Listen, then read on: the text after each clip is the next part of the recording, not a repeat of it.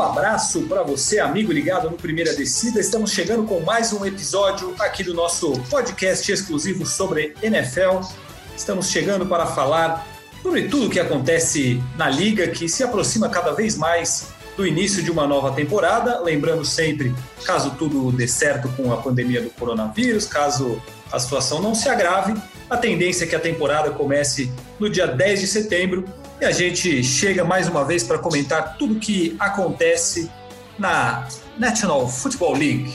Eu estou aqui mais uma vez com Paulo Conde e Rafael Marques, que estão sempre comigo. Essa semana a gente vai começar a fazer as prévias de cada divisão. Então, você que torce para um determinado time ou você que quer se informar sobre como chegam todos os times para a temporada, a gente começa exatamente nesse episódio a fazer as prévias, a cada semana uma prévia de divisão. A gente vai começar com a NFC West, com quatro times que compõem essa divisão. A gente vai fazer uma análise, uma prévia do que esperar desses times para essa temporada. Lembrando a vocês sempre para se inscrever, para receber as notificações dos nossos novos episódios. Toda terça-feira um episódio novo no ar. Então, seja no Spotify, na Apple, Pocket Cast, onde você preferir, assine o nosso podcast, que você receberá as notificações para receber sempre que tiver um episódio novo no ar. Recado dado, fica aqui o meu boa tarde a Paulo Conde. Tudo bem com você, Paulinho? Tudo bem, Fafis, tudo bem, Rafão, amigos do Primeira Descida, tudo certo. Estamos aí mais uma semana na expectativa de que haja temporada, né?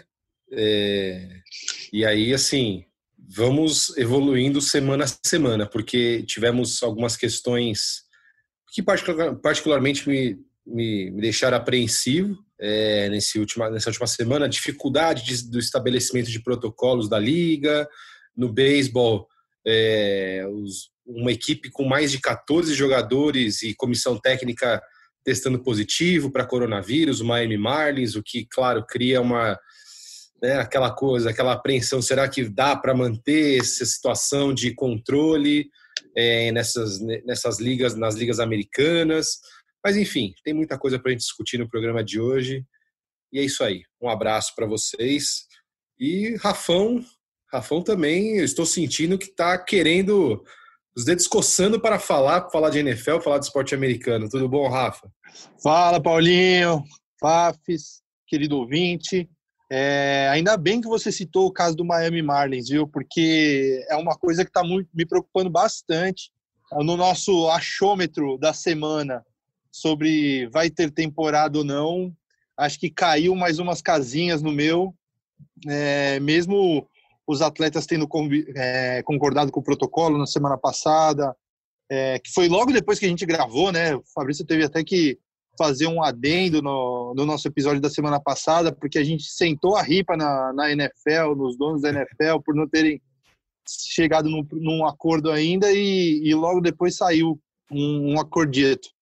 Mas esse caso do Marlins na MLB me preocupa bastante porque é muito parecido é, o que a MLB está passando com o que a NFL vai passar, que é diferente do que está acontecendo na NBA. A NBA até por estar num, num final de temporada e por ter menos jogadores por time e tal, optou pela bolha, com todos os jogadores lá dentro e tudo mais, apesar de algumas transgressões, mas jogar fora das bolhas, é, treinar, ter temporada com times fora de bolhas, eu acho que ainda está bastante complicado.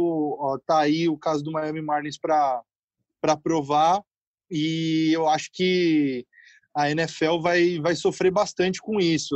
Vai ser, acho que, assim, a gente vai ter muito isso ainda de, ah, vai começar a temporada, aí vai ter uma cacetada de, de jogador testando positivo num time, aí o que, que vai fazer?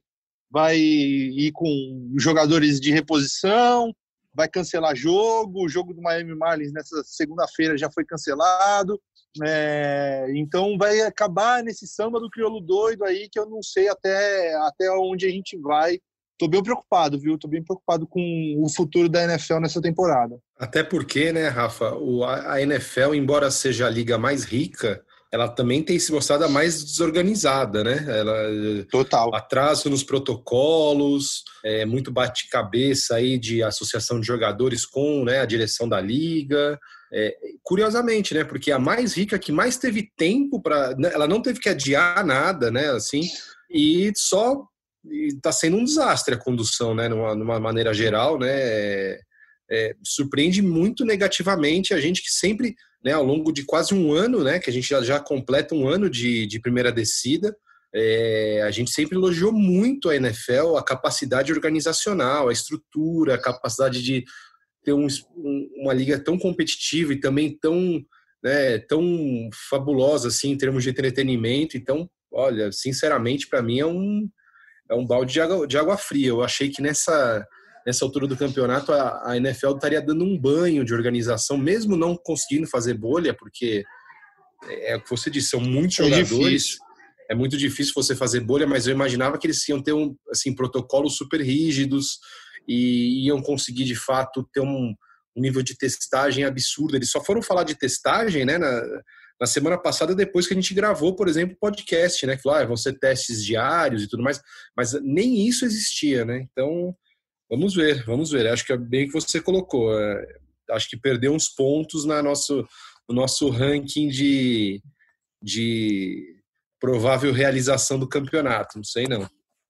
É, ainda tem essa questão da bolha, é, embora a situação na Flórida, que é inclusive onde fica o Miami Marlins, seja muito complicada atualmente, tem as duas bolhas atuais acontecendo lá, que são a da NBA e da Major League Soccer.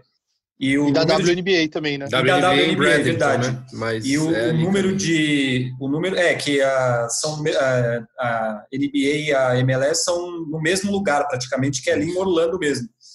O número de casos é baixíssimo, assim, a testagem é enorme e o número de casos é, é mínimo.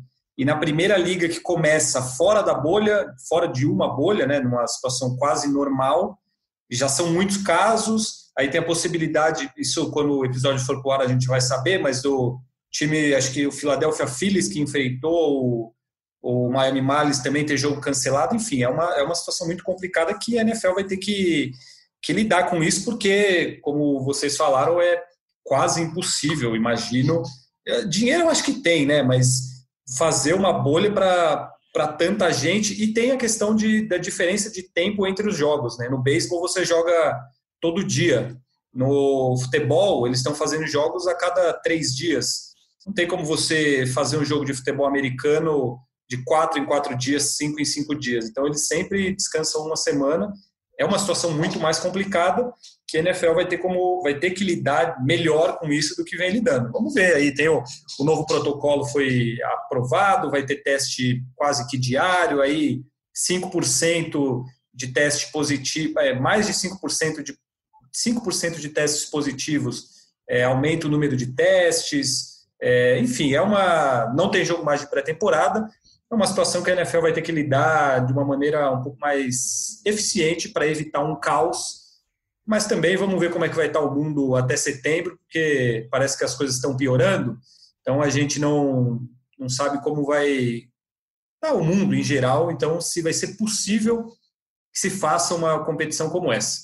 Vamos aguardar. Agora, Fábio, tá, por enquanto, tirando esses casos aí à parte, para quem gosta de esporte, é tá sendo um momento especial, né? Eu acho que as coisas estão voltando aos poucos. Esse fim de semana já deu para assistir os jogos de os scrimmages da, da NBA, Sim. WNBA de volta, vi um pedacinho de jogo da, da, do Chicago contra Las Vegas na, na WNBA, é, vi o jogo do meu Kings inteiro no sábado, Beisebol voltando. Beisebol voltando. Então tá, pra, tá dando para matar a saudadezinha do, dos nossos esportes aí, tá, tá legal por enquanto. E, não, e vale, eu acho que um. Só fazer um parênteses, né? O trabalho, eu não sei vocês, mas eu achei o trabalho da NBA espetacular, né? É, a NBA é disparada. A, a NBA é um, né? é um absurdo, né? O que é, realmente é impressionante. A quadra, as quadras, né? Que são três arenas, né? Que eles estão trabalhando lá no Wide World of Complex, ou Wide World of Sports Complex, é bonito falar, é difícil também, mas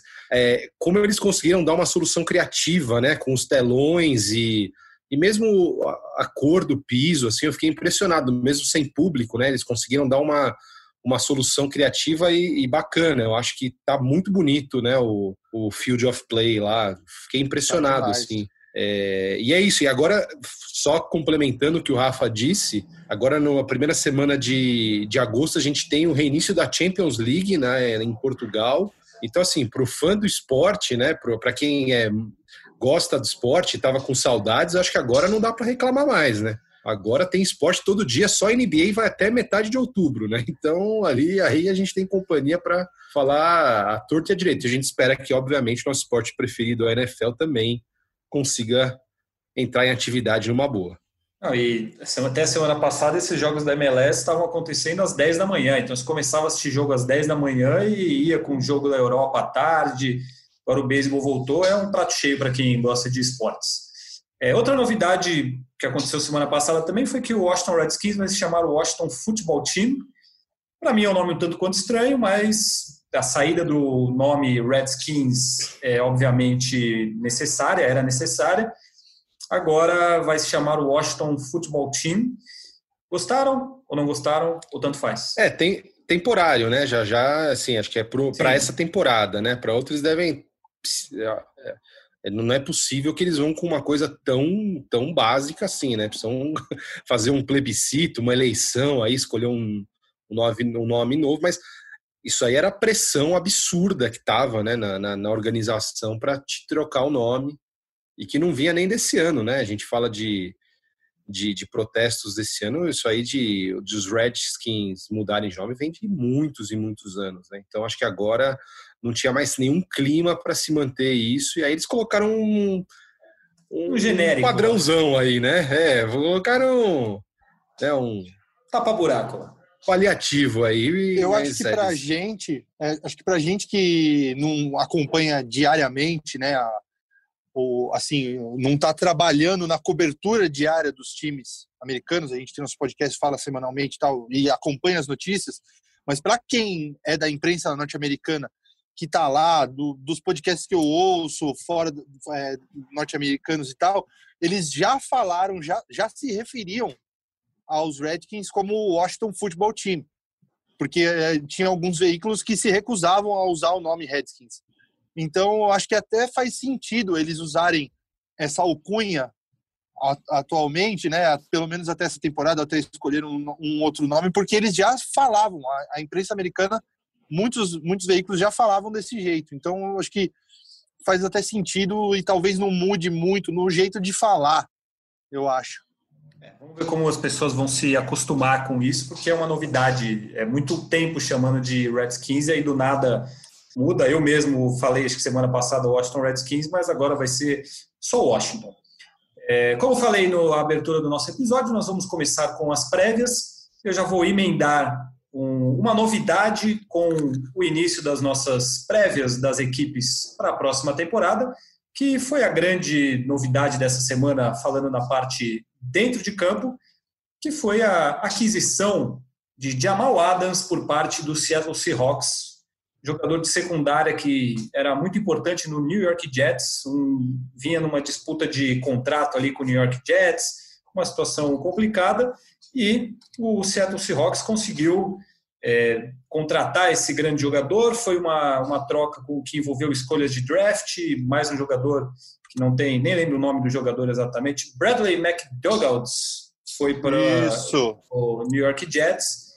É, além de uma escolha de primeira rodada em 2021 e 2022 e a escolha de terceira rodada em 2021 e aí o, o Seattle Seahawks recebe o Jamal Adams uma escolha de quarta rodada em 2022.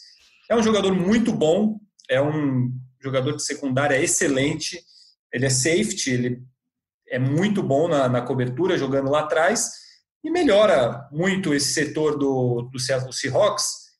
E aí eu já vou começar perguntando a vocês, amigos, o que vocês esperam do Seahawks nessa temporada?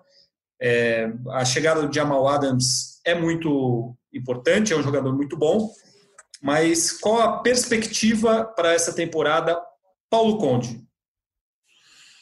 Ah, o Seahawks, eu acho que assim, eles, eles têm um, um gênio de quarterback que, que, que automaticamente coloca o time como um time combativo, assim, né? É um time que vai brigar por vaga em playoff, é, talvez até pelo título da divisão, como foi na temporada passada. É, na reta final ali da temporada regular eles perderam um pouco de fôlego, mas enfim, ainda assim um time bem competitivo. E eu, eu acho que assim, uma coisa que talvez o time carecesse um pouco, porque sempre foi muito baseado nisso, é, a defesa era muito, sempre foi muito é, como é que a gente pode dizer assim, sempre foi meio que, apesar do Russell Wilson, a defesa sempre foi ali a força motriz né, do time. Aquele time campeão em 2014, que tinha é, Richard Sherman, tinha Earl Thomas, é, Cam Chancellor, tinha, assim, é, era um time que muito forte na defesa, que assim, sufocava. E acho que é um time que o Pete Carroll deve começa a refazer né, uma defesa forte que já enfim, já, se não tem o mesmo poderio de 2014, 15, 16, ainda é uma defesa bem respeitável e agora é, o Jamal Adams é um, um, ótimo safety, jovem, né, 24 anos, é um cara que, pô, tem ano para Dedel aí na liga, é, então acho que eu, eu, eu gosto muito dessa dessa aquisição dos, dos Seahawks e o Seahawks eu acho que é um time que a gente a gente fala muito deles como um time competitivo, encardido, que é difícil de ser batido. Eu acho que eles, com reforços em relação à temporada passada, que eles tiveram uma campanha de 11-5, mas porque perderam os dois últimos jogos na temporada regular, é um time que eu, que eu jogo ali para brigar com o San Francisco 49ers e pelo título da NFC West. E claro, a gente tem que esperar ver como é que os, os Rams vão, vão aparecer, porque eles, o Rams, depois do vice-campeonato de 2018-19, teve uma temporada passada bem ali, bem inconsistente, mas terminou até que um, dando alguns sinais de, de recuperação. É, então, acho que isso até, até avancei na tua pergunta para falar um pouco da NFC West, mas West, perdão, é, mas é, eu acho que é uma, é uma divisão bem interessante, talvez a mais interessante aí da, da de toda a NFL. É, me parece uma divisão bem equilibrada, porque os times. Eu acho que o Los Angeles Rams, a gente vai chegar nele ainda, mas é o que menos inspira, não sei se confiança, mas não, não tenho nenhuma ansiedade, justamente porque é um time que parece que caiu mais do que, do que melhorou. Mas especificamente no Seahawks, a defesa eles continuam com jogadores como o Bob Wagner, o KJ Wright, que fazem parte dessa, desse pilar da defesa. O Jamal Adams agora nem se fala. E é um time extremamente competitivo sempre, porque tem um quarterback que é um gênio. O Pete Carroll, como treinador, também é excelente. Mas ele é, ele é um time bom, assim, no geral. Ele não é um time espetacular, mas ele é um time bom. E com o Russell Wilson, ele pode se tornar um time muito bom pelas coisas que ele faz. É, o Chris Carson é um, um, ótimo running back. Eles até contrataram o Carlos Hyde. O ano passado, vale lembrar que eles contrataram de última hora o Marshall Lynch para jogar nos playoffs, porque estava todo mundo machucado. O Greg Olsen, que jogou muito tempo em Carolina, é um bom tight Também tem problema de, de lesão, mas é um bom tight Contrataram o Felipe Dorset, do, que fez muito, teve muito sucesso no New England Patriots. Pode ajudar muito. É, o, o DK Metcalf foi uma, uma surpresa, não, mas ele não foi um jogador selecionado no começo do draft, é um wide receiver excelente. Então é um time bom que tem alguns problemas, como é, a pressão no quarterback não é, não é o ideal, porque foi o time com o segundo time com menos sacks na temporada passada e, não conseguiu renovar com o Jadavion Clowney. Precisa melhorar isso para poder dar mais trabalho até. Mas no geral me parece um time, aquele time na média para cima, assim, é um time bom em, em, quase todos os setores e que, e que vai com certeza vai dar trabalho porque é o que faz todo ano. O que você espera dos Seahawks, Rafão? Eu acho que o Seahawks entrou no modo all-in agora com essa troca do Jamal Adams, porque eles simplesmente mataram todo o futuro deles que eles poderiam ter no draft por, pela troca do Jamal Adams. Eles deram duas escolhas de primeira rodada Isso é muito, do, né? Do, do próximo ano e, do, e de 2022, 2021, 2022, uma escolha de terceira rodada de 2021 também, do, do próximo ano, mais o, o jogador que foi lá, o McDougall, Mac não sei o que lá. E aí, é, eu acho que é o seguinte, eles estão apostando tudo agora. Eles estão com o Russell Wilson, que está no prime dele, então é, tá entre os três melhores quarterbacks da liga, que é um cara que precisa ter um, um elenco completo de apoio a ele para aproveitar os anos dele de em que ele está no prime dele. É, tem um, um, um, corpo ofensivo bom, uma linha ofensiva muito boa.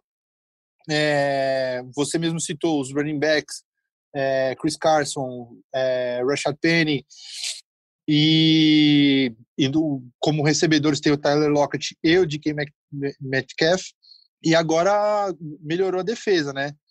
Eu acho que é o seguinte, eles vão ter que, que apostar tudo agora mesmo, por, justamente por, por, porque eles, pelo que eles fizeram nessa troca. Jamal Adams é um cara totalmente é, versátil no que ele faz, tem até um, um tweet que eu vi do Pro Football Focus, que é, que é um site especializado em análises é, estatísticas né, da NFL. Na carreira, o Jamal Adams tem snaps é, jogando de edge, ou seja, pressionando o quarterback, 318.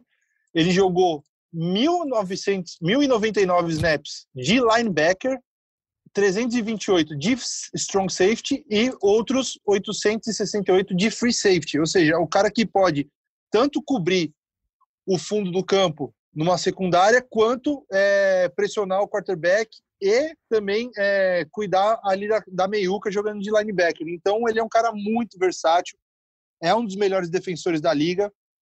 Só acho que o preço que eles pagaram foi um tanto alto, assim mas eu vejo o Seahawks é, com uma grande chance de avançar os playoffs esse ano e talvez chegar até mais longe.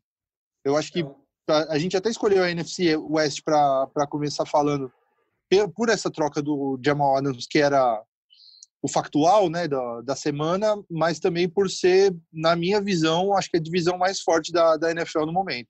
E o preço alto, é, a princípio é alto, mas se o Seahawks for campeão, é um preço que valeu a pena, né? Porque ele teria a 32 escolha do, do ano seguinte.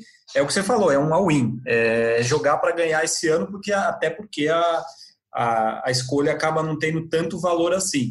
É, eu, eu não acho que seja um E além pra... de tudo, Fábio, é, desculpa, só é, além de tudo, o Jamal Adams vem no último ano de contrato dele, ou seja, eles vão ter que pagar uma grana ainda, um belo caminhãozinho de dinheiro para manter o, Adams para as temporadas seguintes, né? É, o que eu acredito com relação a isso é que ainda para mim não é um time para ser campeão. Eu acho que tem vários outros times acima no geral, mas para mim briga por playoffs, ainda mais agora com sete equipes por conferência indo para os playoffs. É um time que com certeza briga briga pelos playoffs.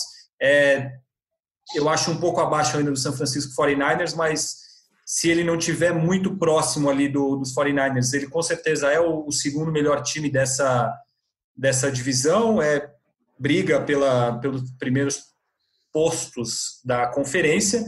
Então, acho que, que todos concordamos que o Seahawks, é, no mínimo, para chegar nos playoffs, com ainda mais depois dessa negociação, né? Com certeza. É, Com certeza. Eu estou um pouco mais otimista que você. Eu acho que tem time para chegar lá na frente, sim. Ainda Você mais que quando chega. Super Bowl? Eu acho que sim, eu acho que sim. A gente, é, é um time que ficou na, na temporada passada ali brigando para ficar em segundo da Conferência Nacional, terceiro até o final. É, ele perdeu, do, perdeu os últimos dois jogos. É, exatamente, perdeu no... por meia jarda no é. finalzinho do, do jogo, que eles teriam mudado o seeding deles. Então, eu acho que é um time que tem tudo para chegar bem longe né, nessa temporada. É, se você é torcedor do Seattle Seahawks, fique bem esperançoso para essa temporada. Você está entre mim e o Rafão, você está mais comigo ou mais com ele, Paulo Conde? Você acha que é um time para Super Bowl, para chegar no Super Bowl, por exemplo, ou você acha que está ainda não é para tudo isso? Não, é time para brigar para o Super Bowl, sim. Eu acho que o que faltou para o Seahawks na temporada passada para ter um desfecho melhor foi um pouco de fôlego ali na temporada regular e talvez com esse tipo de contratação. É, menos lesões aí, também, né, Paulão? Menos lesões, sofreu muito também, né? Teve que mudar o time, contratar o Marshall Lynch de última hora. É, ali, acho que tivesse um, né, um pouquinho mais de, de, de né, acho que de, de material humano ali, na hora H, a primeira posição da divisão que acabou com os 49ers podia ser do Seahawks, e aí você muda todo, todo o processo, todo o desenho ali dos playoffs. Né? Então, acho que é, acho que o, o Seahawks, inclusive nessa jogada com o Jamal Adams, tem um pouco disso de que talvez a sensação da organização é que, olha, a gente tem um time para ir mais longe, sim, é que faltou ali na, né, análise do Pete Carroll e tudo mais. Olha, faltou aqui, um ingrediente aqui, outro ali. Porque, assim, o, Russell Wilson vai te garantir 30, 40 passes para touchdown na temporada. Mesmo que você não tenha uma, um grande poder ofensivo terrestre e tudo mais, ele, ele se vira e ele consegue fazer acontecer. Então, se você der, der ingredientes para ele conseguir, é, talvez desafogar um pouco dele, desafogar um pouco a defesa, que também foi muito sobrecarregada, porque era Russell Wilson e passe muito é, e tudo mais. É, eu vejo um time bem, bem forte aí. É um time que é difícil perder, é um time que vem de caro derrota, é um time que já ganhou o Super Bowl, essa mesma espinha dorsal, sabe? Eles sabem o caminho. Então, eu acho que é por isso. E, e eu só vou fazer um, um vou num um caminho um pouco diferente. A gente fala muito de posição de draft, o, o, o, draft da NFL, eu, eu, na minha opinião, eu não vejo ele como um draft tão definitivo assim que, que nem o da NBA, por exemplo, que você ali tem as escolhas, as escolhas são muito cirúrgicas e, e contam muito as escolhas, sabe? O draft da NFL é menos, é menos, você tem mais chance de conseguir é, boas escolhas é, para o fim da, da listagem. É, e, e, além disso, fazer trocas ali nas janelas. Eu acho que os times são mais desapegados em relação a, a, a, posições de draft, assim, sabe? A gente viu isso com o Houston Texans na temporada passada, a gente vê isso agora de novo. Os times jogam mais no imediatismo do que numa, por exemplo, numa NBA da vida, que você pensa a, a escolha para dali a 10 anos. Na NFL, eu acho que é, as coisas são bem mais é, momentâneas, assim. Por isso que a gente vê esses fenômenos aí, por exemplo, Pittsburgh Steelers também trazendo um Minka Fitzpatrick na temporada passada, no meio da temporada abrindo mão ali de, de eventuais promessas, eu digo promessas no sentido assim de, de escolhas futuras, porque você precisa viver o hoje. A NFL eu acho que é a liga que mais vive o hoje é, dos esportes americanos. Você tem pouco, pouca margem para trabalhar num longo prazo. Esquece Patrick Mahomes, estamos falando de um ET numa terra muito habitada por imediatistas, sabe? Mas eu acho que sim. Voltando à pergunta inicial, eu acho que os Seahawks podem dar muito trabalho essa temporada. É, eu, só, eu discordo um pouco do Paulão com esse negócio do draft. Só eu acho que eu acho que como são mais é, rodadas, são muito mais jogadores para várias posições, eu acho que o draft da NFL ele te dá muito mais chances acho que ali ainda é um ponto que você tocou que, que eu concordo que de quando você está no final da primeira rodada ainda selecionar um puta jogador que de repente por questões de necessidade dos outros times é, ele não, não foi escolhido antes. Eu acho que o draft da NFL ele tem uma particularidade que ele pode mudar times logo de cara, assim, eu acho que mais do que na NBA. Você pega o exemplo do São Francisco 49ers, por exemplo, que na temporada, acho que até o EV comentou isso na, no, quando ele participou com a gente, a temporada 2018-2019, o, o Jimmy Garoppolo machucou, e aí mexeu em todo o time do San Francisco 49ers, que acabou tendo uma campanha ruim. Pegaram uma escolha alta de draft para um time que já era é, considerado razoável para bom, e aí eles tiveram a chance de contratar o Nick Bolsa e aí o Nick Bolsa levou o nível da defesa do 49ers a um outro patamar e isso graças ao draft. Então eu acho que é, eu acho que o draft ele tem um ele é muito importante na NFL. Acho que às vezes até mais que na NBA pela questão de ter menos jogadores na NBA, de ter só duas rodadas. Então, é, quando você vai vendo para no draft da NBA, que vai passando da escolha 20 ali para o final da primeira rodada do, do draft da NBA, já vai ficando mais escasso. Os jogadores vão se tornando mais apostas. Acho que no draft da NFL, até a segunda rodada, você consegue escolher jogadores que vão chegar e contribuir logo de cara, que são menos projetos e são mais é, caras que vão chegar já contribuindo. É, mas só, só para complementar, eu concordo também, Rafa, com o que você disse. Eu acho que é, varia um pouco.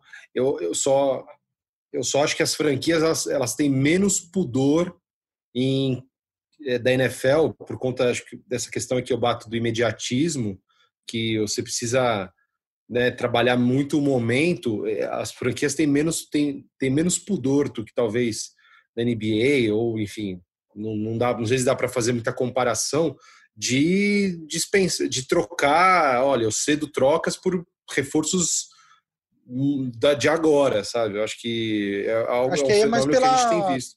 Aí é mais pela, pela conjuntura do, do time, né? Você tem o New York Jets, que é um time que com certeza não vai brigar por nada, além de uma possibilidade de ir para os playoffs nessa temporada, que tem um jogador lá que é um dos melhores da liga, que está descontente, que já disse que não vai renovar com você, você trocou e ainda para o Jets foi um puta negócio, porque eles venderam super alto. Eles pegaram um jogador que eles selecionaram na primeira rodada, que já era um jogador firmado, eles pegaram duas escolhas, ainda uma de terceira rodada, e de repente essa, terceira, essa escolha do ano que vem, por exemplo, do Seahawks, eles juntam com a deles e conseguem subir para primeiro no draft e pegar o Trevor Lawrence, um chute, sei lá. Então, eu acho que é, é a questão da conjuntura dos times que estão querendo vencer agora, como é o caso do Seahawks, e os times que sabem que precisam se reconstruir. E, times que não conseguem... vencem nunca, que nem o é, Jets. exatamente. Mas, o Jets... E tem, mas tem uma boa chance de, de começar a, a ter peças a angariar peças para fazer um time competitivo e, quem sabe, daqui uns anos brigar pelo, por um playoff por um, ou por algo maior. É, é, que eu acho que aí tem uma questão também de, de organização. Essas organizações, as grandes que, que brigam mais por títulos, para os playoffs, acho que elas empurram também muita escolha de draft para essas daí que são as eternas eternas em reconstrução, né? New York Jets, é, Miami Dolphins, tá sempre em reconstrução, Sim, né? Cincinnati, Não, exatamente. Exatamente. Ah, pega o Sandarnold, aí tá. Aí o cara tem dois anos de liga, já, já tá. É, já está reconstruindo de novo, né? Não, não, nem se construiu nada, nem tem nenhuma obra ali, mas já está se fazendo de novo. Acho que é meio isso, assim. Mas enfim, você, acho que há pontos dos dois lados aí. É interessante sim, como as sim. coisas. A NFL tem particularidades muito legais que são justamente essas, né? Impedem que haja certezas absolutas, né? Com perdão do pleonasmo, é, é isso. A NFL pra, para a gente finalizar o assunto Seahawks, vocês dois acham que pode chegar até um Super Bowl? Eu acho que se classifica mais para no meio do caminho ali na, na conferência. É, para mim, passa em segundo na, na divisão. Palpite, Paulo Conde. Eu acho que. Eu acho que. Eu, eu diria que passa em segundo, mas pode muito bem ficar na frente dos 49ers. Eu, mas eu vai para sair do muro, segundo. E você, Rafão? Concordo. Acho que vai brigar pau a pau ali com o 49ers até o final. Pode ter chance de, de repente, beliscar esse primeiro lugar da divisão e ganhar a divisão, mas eu, hoje em dia eu acho que o 49ers é mais time. Muito bem. Vamos passar agora para o atual vice-campeão da NFL, São Francisco 49ers, que ganhou a divisão no ano passado, que chegou até a decisão, acabou perdendo para o Kansas City Chiefs mas ganhou a divisão com três vitórias e três derrotas. Algumas informações para a gente tratar sobre o São Francisco 49ers. O time manteve 18 dos 22 titulares da temporada passada, mas foram perdas tanto quanto significativas, que foram o Joe Staley, que estava tá, há muito tempo nos 49ers, o Emmanuel Sanders, que é um wide receiver experiente, muito bom, mas eu acho que ele não produziu tanto quanto ele poderia nos 49ers, e a maior perda que foi o DeForest Buckner, que foi para o Indianapolis Colts, que ele é muito bom, talvez para muita gente, talvez era o grande nome da defesa, é, achavam que valia a pena gastar o dinheiro nele. Enfim, de fato, ele fez uma temporada espetacular. Foi uma temporada acima do que todo mundo esperava, mas deu para ver que os 49ers são um time excelente e muito completo. É, eles continuam com toda essa base, como, como eu falei. As reposições para esses jogadores é, foram boas. O Trent Williams, que é muito bom, chegou para o lugar do Staley e depois eles meio que usaram o draft para refazer as perdas do, do Sanders e do DeForest Buckner.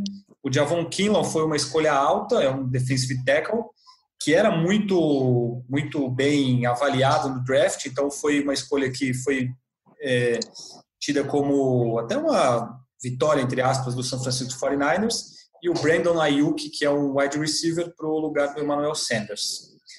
É, Paulo Conde, o San Francisco 49ers, com essas perdas, essas mudanças, mas com um time um ano mais experiente, Garoppolo um ano mais experiente, pode repetir o que fez o ano passado? Pode, claro que pode. Eu acho que, na verdade, o, o, os 49ers não eram um time 100% construído, finalizado ainda na temporada passada. Acho que era um time é, era um time muito bom, era um time que talvez um projeto que não fosse, não envolvesse já um Super Bowl é, tão cedo, né? pelo menos na minha visão. A gente não tinha expectativa nenhuma. Não, foi uma surpresa muito grande, né? Sim, sim. É um time que, se você pegar ali, ele é um time bem completo, em, é um time minuciosamente montado, que tem pouca, pouco defeito, pouca falha, pouca brecha ali para você conseguir explorar um ataque bem distribuído, uma defesa forte é um, os especialistas também é um time bom.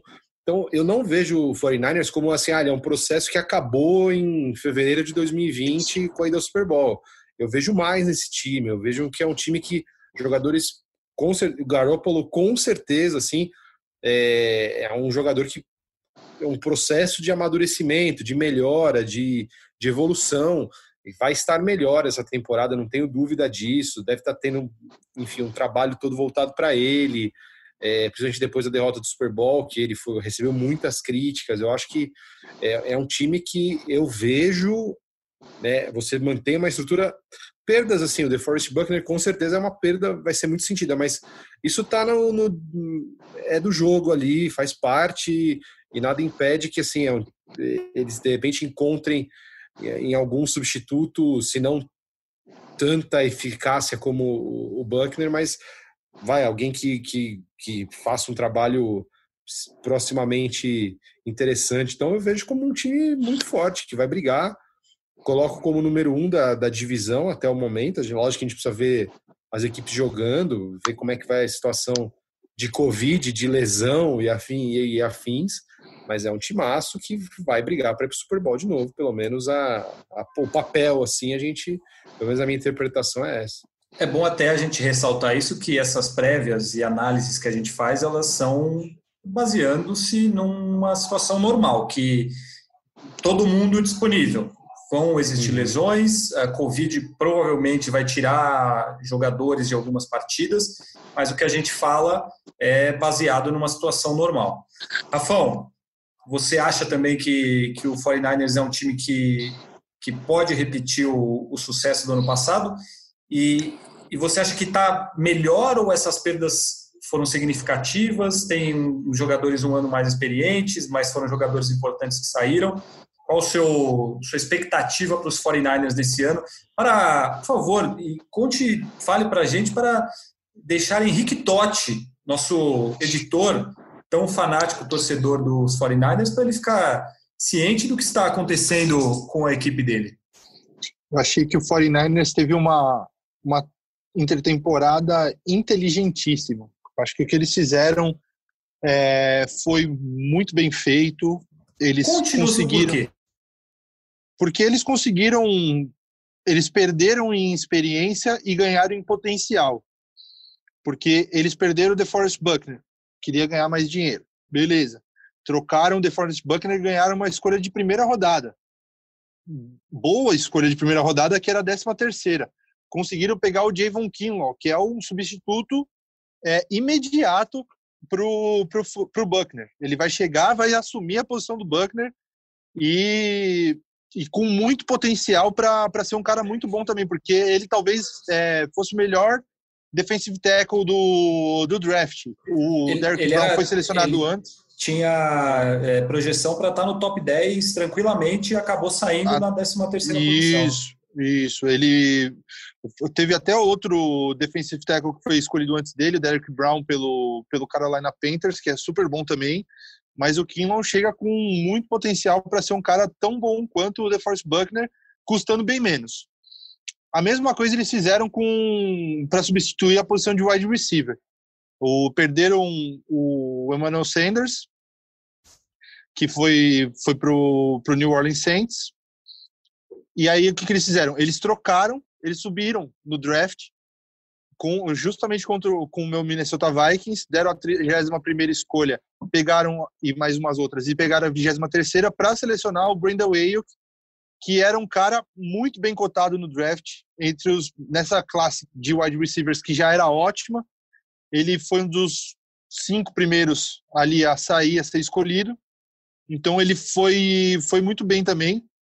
Então, um cara que pode não ter a experiência do Sanders na posição de wide receiver, mas tem muito potencial também que se chegar e corresponder, vai levar o time para um outro nível. Já tem o Dibu Samuel ali, que é outro bom corredor tudo mais, bom é, recebedor. Hoje, nessa segunda-feira, saiu a notícia que eles renovaram com o Raheem Mostert, que foi um cara que mostrou muito, um trabalho muito bom na temporada passada. E correr nesse time do, do Shanahan é muito fácil você pode botar a gente ali que é capaz da gente ir bem no, no esquema de corrida dele. Então, é um time que tem o Tevin Coleman, que não conseguiu jogar muito a temporada passada. Se, por exemplo, de repente o Jerick McKinnon, que eles pagaram um bom dinheiro para ele, que é outro running back, que pode ser que volte. Uma defesa que você olha, a defesa do, do 49ers é estelar. Assim, o negócio, o Arik Armstead renovou, ficou. Já tem o Javon Kinlaw, Nick Boza, com o Alexander de linebacker, Fred Warner de, de, de linebacker. A única, a única posição que eu acho que eles poderiam ter adereçado melhor é a secundária. Eu acho que eles têm o Richard Sherman ali, tem outros jogadores mais ou menos decentes, mas não tem uma outra estrela ao lado do Richard Sherman para comandar essa secundária do, do 49ers. Então, acho que é um time que mantém muito potencial, eles vão continuar brigando lá em cima. Podem, não seria nenhuma surpresa eles voltarem para o Super Bowl. E eu acho que eles são muito candidatos a ganhar a divisão e, e ir bem longe no, nos playoffs. Você falou jogadores da defesa, ainda tem o D Ford, que também é muito bom. Não, tem D Ford, tem. É, é assim, a, a chegada do Trent Williams, que eu não falei também, pô, eles Sim. perderam o Joe Stanley.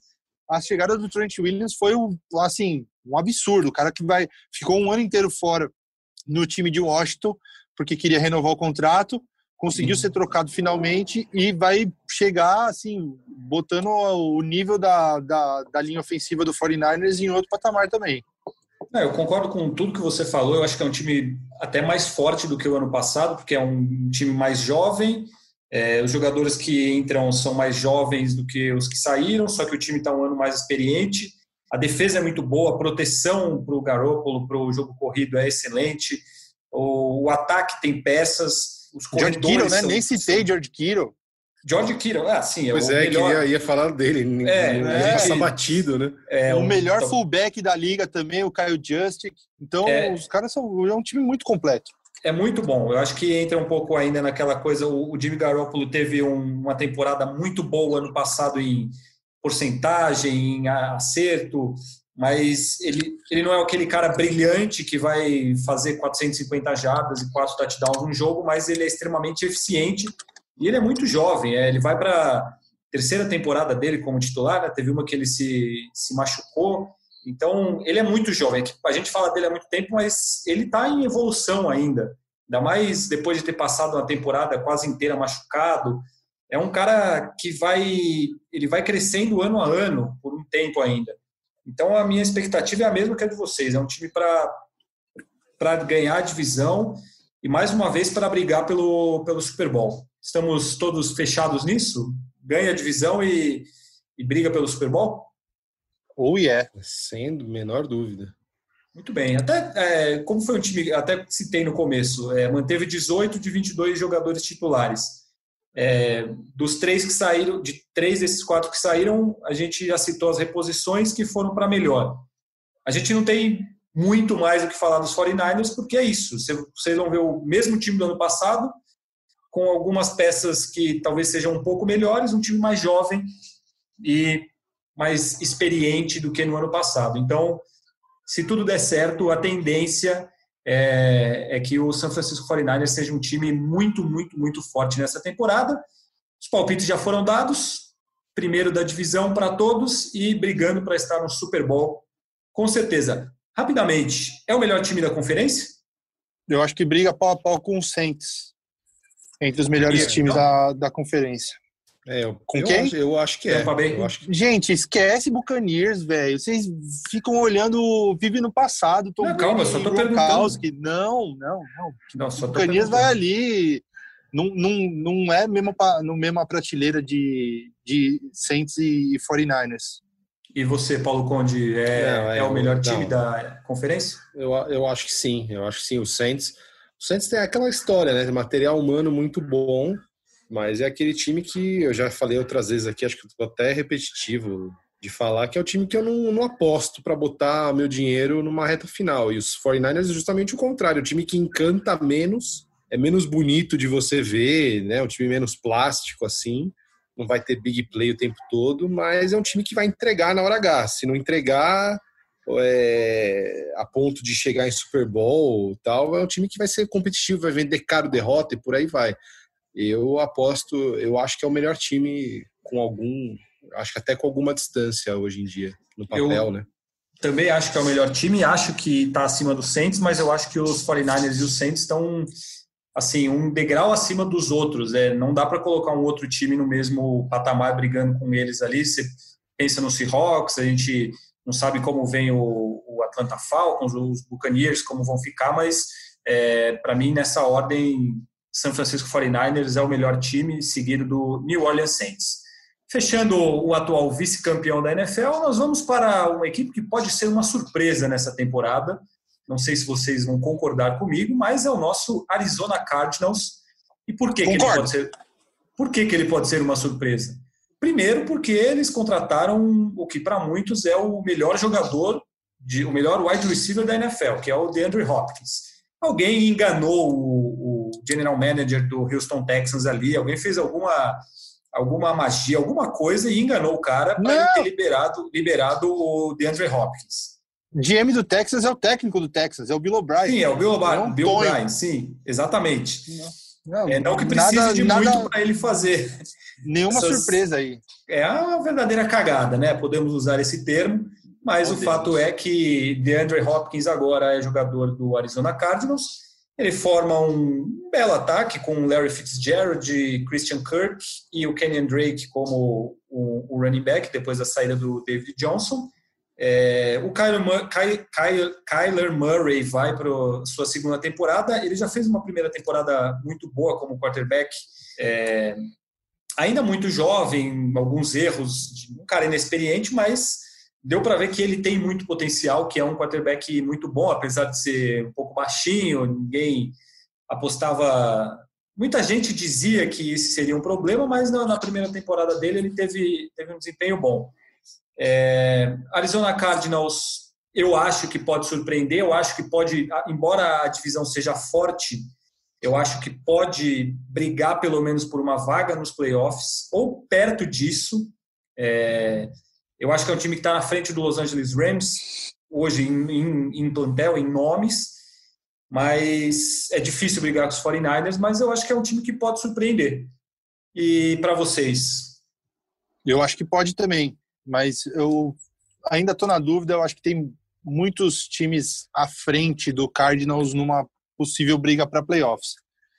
Mas pode ser aquele time surpresa. Eu acho que estou contando com um segundo ano de desenvolvimento do Kyler Murray, que não seja um segundo ano a lá Baker Mayfield, seja um segundo ano a lá Mahomes, a lá outros quarterbacks que se desenvolveram mais, né, depois do ano de, de e com belas aquisições, né? O, você já citou o DeAndre Hopkins, que foi um, um steal do, do, do Arizona Cardinals. É, tem o, um dos melhores defensores da liga no Chandler Jones e pegou talvez um dos melhores defensores do draft também, que é o Isaiah Simons. Isaiah Simmons, né? Fala Simmons, não Simons, não sei. É, que também é, ele é um cara muito parecido com o que a gente viu do falou do Jamal Adams, que é um cara muito parecido com o que o Minka Fitzpatrick faz. Ele é um cara que pode jogar na secundária, pode jogar de linebacker, pode pressionar o quarterback adversário. Então, um cara que, se bem usado, pode ser muito útil para a defesa, pode elevar o nível da defesa. Então, é um time que tem muito potencial para se desenvolver. E vamos ver. É um time que vai ser. E além de tudo, no corpo de recebedores tem um jogador com um nome muito bonito, cara. Andy é o Isabela. Isabela. É o Andy é Isabela. O cara, Fala... o cara tem um nome muito legal, cara. Falamos sobre isso no ano passado, é um nome divertido. No mínimo vai ser divertido de assistir, porque a expectativa é de muitos lançamentos, muitos pontos, muitas jardas. Há uma questão com relação à defesa, que a defesa do Arizona Cardinals foi uma das piores no ano passado, principalmente contra o passe, é, jardas cedidas, mas principalmente o jogo aéreo. Eles têm o Patrick Patterson, que é um dos principais jogadores de secundária da liga, que ficou seis jogos suspenso ano passado. Além disso, o Robert Alford, que é um outro jogador de secundária que é considerado um dos principais do time, ficou a temporada inteira fora por conta de lesão. Então, é, você passa a ter um, um, setor que foi péssimo no ano passado, ele passa a ser muito mais forte com a chegada desses jogadores, sem a chegada, com a, a volta desses jogadores, podendo ter esses jogadores, sem precisar gastar nada, sem gastar um caminhão de dinheiro, sem usar a escolha de draft. Então, são reforços que já estavam no plantel. Então, o, o Arizona Cardinals hoje tem uma defesa melhor do que no ano passado, um ataque com a chegada do DeAndre Hopkins nem se fala, um Kyler Murray mais experiente já na segunda temporada dele. É um time para ser para ficar de olho mesmo, porque tem muito talento. A gente não sabe se vai dar certo, se as coisas vão encaixar. O ano passado o Cleveland Browns é, foi montado mais ou menos dessa forma também, um ataque meio estelar, com vários jogadores, e foi uma decepção. O Baker Mayfield no segundo ano dele, foi uma grande decepção. O Arizona Cardinals, eu acho que ele não tem tanta expectativa assim, mas a gente pode esperar um time surpreendente, um time. O técnico, o Cliff Kingsbury, é um, é um técnico muito de vão para cima, aquele ataque maluco tal. Então vai ser divertido. Se vai dar certo ou não, a gente não sabe, mas isso vai ser legal de assistir porque vai ser expectativa de muitos pontos, muitas jardas, muitos lançamentos. Eu acredito em um time para talvez brigar por playoff, não acho que é para ir muito longe também, mas as coisas dando certo, eu acho que é um, um time que pode brigar pelos playoffs e aí, Paulo Conde, você que ainda não falou sobre Arizona Cardinals, que contém Larry Fitzgerald, o interminável ainda em seu elenco, e ainda muito produtivo. O que, que você acha? Ah, tô com vocês. Eu acho que é um time interessante que está em, em, montagem para ser um time, assim, ser, ser uma franquia que brigue por playoffs. Eu só não sei se é, já, já é o momento. A gente precisa discordar em alguma coisa, hein? A gente precisa discutir, a gente precisa quase brigar aqui. Mas estamos, ah, estamos concordando muito. na parada Mas a gente do, discutiu o negócio do draft e tal. É, aqui não, não dá para discordar em tudo. E, e, até porque é uma, é uma obviedade, né? Esse time do Arizona ele já teve lampejos bem positivos na temporada passada. Time que ganhou cinco vitórias, teve um, um empate ali, podia ter tido uma campanha com seis seis vitórias, o que, pô, não é pouca coisa. Eu não, acho pro, era esperado menos, né, jovem. né? Pro, pro que tinha é, o Arizona Cardinals era esperado menos. Isso, ninguém dava um centavo por esse time. Então eu acho que é um time em montagem, assim, é um time que eu não. É, vai, guardadas as muitas proporções, é uma espécie de do 49ers. O 49ers tinha feito já uma ou duas boas campanhas ali sem brilhar nos anos anteriores, e a gente sabia que esse time quando conseguisse ter o Garópolo em, em ali em uma situação física melhor, as adições ali do Nick Bouza, é, enfim, um time mais estruturado poderia ia melhorar bastante. E aí, só que esse time explodiu no ano passado. Os Cardinals ele é, um, é um time que eu acho que vai engrenar. Um time jovem, apesar do Larry Fitzgerald, que vai jogar a média de idade lá para lá o teto. Mas, enfim, é um time que também está sendo montado para ser um bom concorrente na, na Conferência Nacional. Então, é, eu, eu vejo um pouco isso. Agora, será que tem cancha para brigar com Seattle e São Francisco? Eu acho que ainda não. Mas com certeza é um time interessante de ver, com um quarterback muito dinâmico, que já teve bons momentos. Eu acho que o processo dele, do Kyler Murray, é de amadurecimento, é de melhora ano a ano. Então, eu, eu tô com vocês. Eu só é difícil dizer se eles vão conseguir chegar no playoff. Eu, eu acho complicado, mas eu não excluo. Né? Falar, eu acho não, que é impossível, não. Eles podem brigar, eu acho que tem potencial para talvez podem. brigar. Hoje, para mim, é o terceira, a terceira força terceira da, da divisão. Força. Mas que claro. tem potencial e que pode brigar.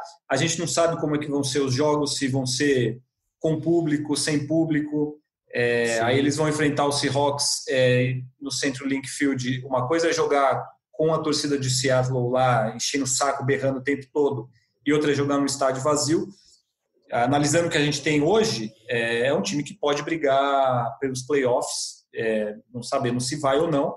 Uhum. O Afonso citou o Isaiah Simons, é um jogador que tem é uma expectativa muito grande para ele, é um jogador que pode arrumar a defesa, é, é, é muito bom, ele é um, um, linebacker muito bom também, era muito bem cotado no, no draft, então, a expectativa, é, eu acho que essa é uma situação geral. A expectativa é muito grande para que seja uma temporada é, melhor do que ano passado, seja uma boa temporada. Talvez uma campanha ali 50%, brigando para uma campanha positiva, um pouquinho menos. Com o aumento das vagas nos playoffs, é, ganha uma chance a mais. É, até por isso a gente pode falar em que pode brigar por uma vaga. Mas eu acho que para a gente já finalizar o assunto Arizona, se ninguém tiver mais o que dizer. Para mim, briga pelos playoffs. É o terceiro time da, da divisão. É, vai acabar em terceiro na divisão. É, mas eu acho que pode brigar pelos playoffs, até passando em terceiro na divisão, acho que pode beliscar uma vaga dependendo das outras. Rafão, o que você acha? Estou com vocês. Eu acho que vai fazer uma campanha bacana, vai chamar atenção e vai ficar muito feliz com uma vaga nos playoffs, mas nada além disso. Paulinho Conde. Não, acho que é isso. Eu acho que é um time que ele vai, ele vai contar muito. Eu acho que se houver uma tentativa de classificação, tentativa, né? É um termo ruim, mas uma chance de classificação, acho que ela está muito nessa, nesse acréscimo de vagas nas duas conferências acho que no status da, de como foi até a última temporada, achava muito difícil. Acho que agora cria uma chance, né, nesse ranking de 1 a 7 pode entrar, depende muito da campanha, mas é um time que é para a gente prestar atenção. Se a gente já prestava atenção na última temporada, é, eu acho que agora mais ainda, e, e é um time legal de, de ver jogar, um time dinâmico, um ataque explosivo. Eu, eu vou ficar de olho, com certeza. Eu também. Assistirei vários jogos do Arizona Cardinals, porque deve ser algo legal de se ver.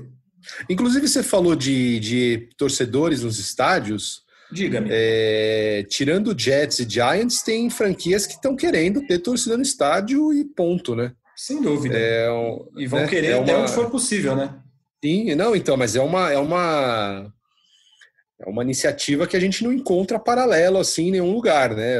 A liga, a liga está alimentando é, uma possibilidade ou de repente até um, ah não, é, sonhem que vai ter vai ter público no estádio.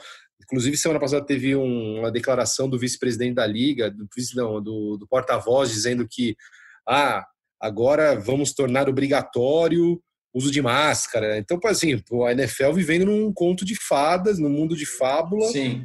É, mas eu acho que era um assunto estranho, né? Assim, contando como se fosse ter público. Eu não sei, é, um, é impossível, eu acho impossível, né? Você está falando de um país que é o epicentro mundial da pandemia junto com o Brasil. Né? Mas, é. enfim. É, e eles pensam em colocar 80 mil pessoas num, num estádio. A gente já falou bastante sobre isso. A NFL vem deixando muito a desejar nesse combate à pandemia dentro da liga. Tomara que as coisas melhorem até o início da temporada, marcado para o dia 10 de setembro.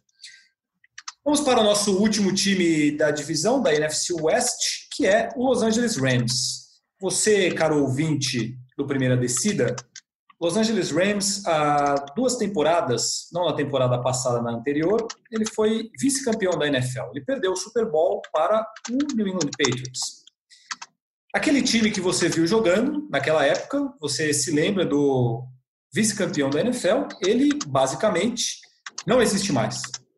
Existe em partes, mas aquilo que a gente viu naquela temporada não aconteceu na temporada passada e vai acontecer menos ainda na próxima porque é um time bem diferente. A principal mudança, obviamente, foi a saída do Todd Gurley, que é um jogador, um running back, que recebia muitos passes, que assinou um contrato absurdo com os Rams, mas uma temporada depois foi embora. Não tem mais o Brandon Cooks no ataque, não tem mais o Eric, o Eric Weddle, não tem mais o Clay Matthews na defesa. Hoje a defesa tem como grande nome o Jalen Ramsey, que é muito bom, que veio de anos muito bons. E o Aaron Donald. Calma. é, veio de anos muito bons no Jacksonville Jaguars, já tinha sido trocado no ano passado. Mantém o Aaron Donald, que é talvez o melhor defensor da liga, é um monstro, é um, um ser que destrói quarterbacks em qualquer situação, mas é, eu me parece. Ah, vai jogar num estádio novo, não sei se muda muita coisa, mas vai jogar num estádio maravilhoso na Califórnia. Agora vai ter um, uma casa para chamar de sua, que é um espetáculo. Mas é um time que não me inspira qualquer confiança. Eu estou bastante pessimista com relação ao Los Angeles Rams, justamente por causa dessas saídas. Eu acho que a reposição não foi à altura. Tinha muito talento no ano em que foi vice-campeão, teve um ataque maravilhoso, a defesa que é, com nomes excepcionais, como o próprio Aaron Donald, mas o ano passado foi uma grande decepção. É, e assim, foi um time que não acrescentou em nada para a temporada. Você não vai lembrar de grandes momentos da temporada com os Rams, vai lembrar de mais decepções do que de, de bons jogos do Los Angeles Rams. Foi uma grande decepção, mas assim, a, a campanha não foi péssima, porque foram nove vitórias e sete derrotas mas nem chegou aí para os playoffs. É, e eu acho que para essa temporada a expectativa é, é, talvez mais baixa ainda. Eu não sei o que vocês acham, mas me parece que, que o Los Angeles Rams é, não, não é um time que, que a gente pense agora que vai brigar pau a pau com os líderes, da, os líderes das divisões, que vai fazer uma campanha incrível como aconteceu dois anos atrás é por esse caminho ou eu estou sendo muito pessimista com os Rams? É, acho que não dá para ser muito otimista com os Rams atualmente. É, eu acho que dá para apostar no trabalho do Sean que é um técnico talentoso da nova geração e tal, um técnico criativo. Mas eu acho que passa muito também pela pelo Jared Goff, né? Que teve uma queda muito grande na, de produção na temporada passada, depois de ter ido muito bem na temporada que eles foram para o Super Bowl, tirando o jogo do Super Bowl, né? Mas eles eles vão, eu acho que é, é, bem o que você falou. Eles tiveram, perderam peças importantes e a reposição não foi tão boa quanto esperado. Eu acho que eles vão apostar muito no Cam Akers, que foi um running back que eles draftaram agora para ser o, o principal carregador do time. É, eu acho que a posição de wide receiver não. Eles tinham é, várias opções para Jared Goff, né? Você, era, um, era um absurdo, assim, o tanto de, de gente que, que tinha naquela temporada boa do Rams para de ser recebedor. Agora ficou só o Cooper Cup e o Robert Woods. Que são mas, bons, né? Assim. Que são bons, bons recebedores, mas eu acho que está faltando mais gente ali para ajudar. Tem boas peças na linha ofensiva e eu acho que a defesa é isso. O, pilar é Aaron Donald na, na linha defensiva e o Jalen Ramsey comandando a secundária, mas eu acho que tá faltando um pouquinho de talento ainda para complementar o time para voltar a ser um time de, de alto, alto nível mesmo. Ô, Conde, o, qual o Jared Goff é o real? É o da temporada que foi vice-campeão da NFL, ficou em segundo lugar na liga, ou é o da temporada passada que foi bem decepcionante? Não, não. Eu acho que é o da outra temporada, assim. Eu, é, eu não consigo entender muito bem o que, que aconteceu com, com os Rams na última, né? Teve o, o Todd Gurley não rendeu, estava até lesionado, né? Enfim, acho que até isso gerou meio que assim fez o time talvez não brigar tanto para mantê-lo. É, mas eu acho que sim, o Jared Goff é um bom quarterback. Talvez não seria aquele quarterback para você que eu gostaria de começar a minha franquia, mas ele é um, ele é um bom quarterback, ele é um bom jogador.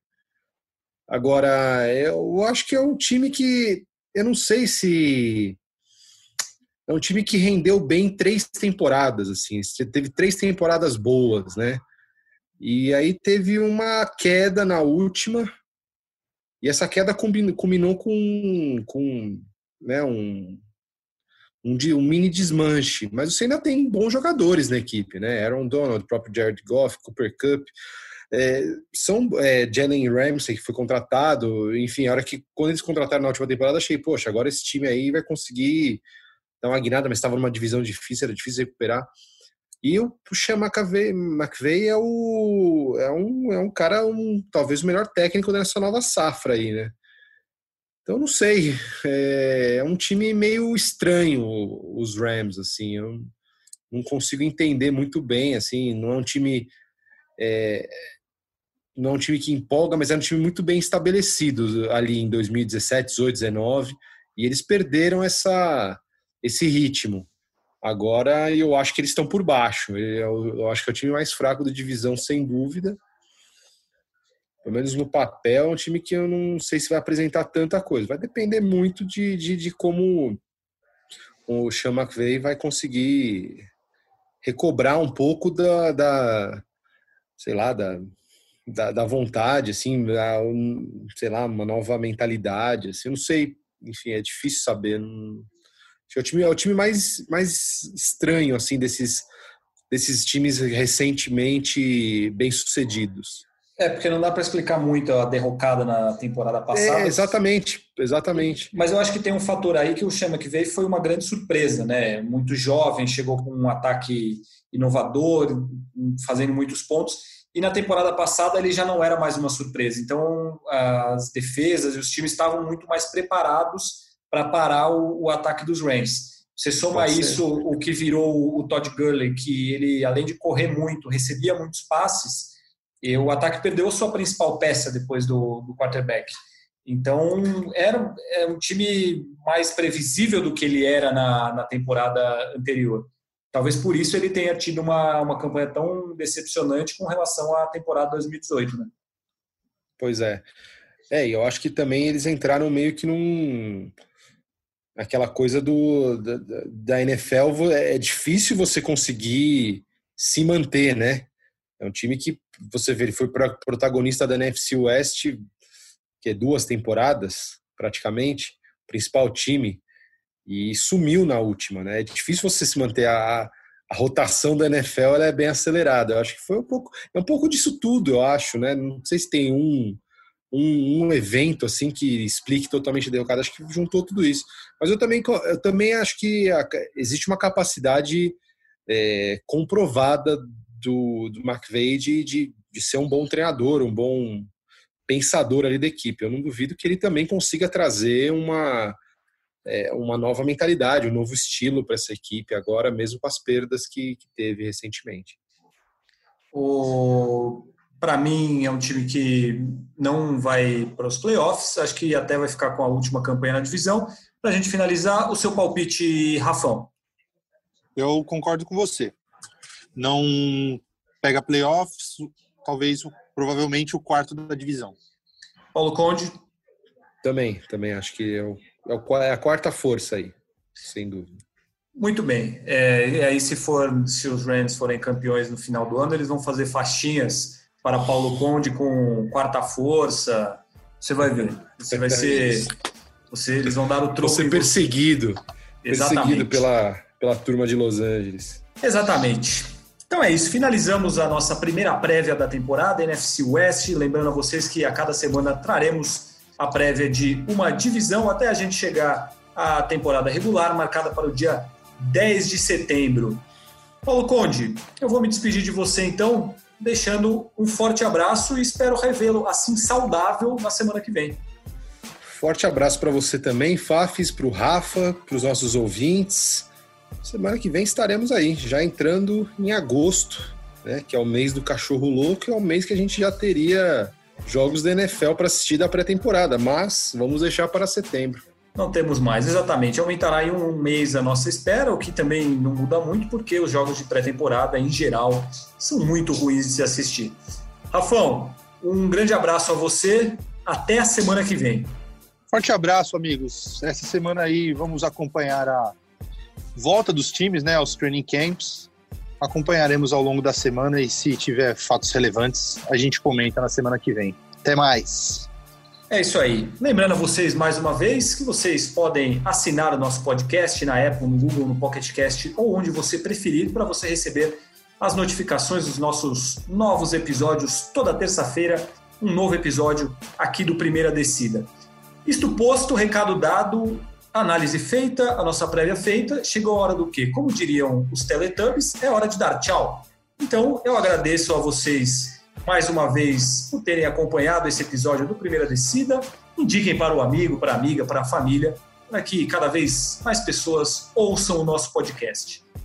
Um grande abraço a vocês, muito obrigado novamente e até a próxima semana.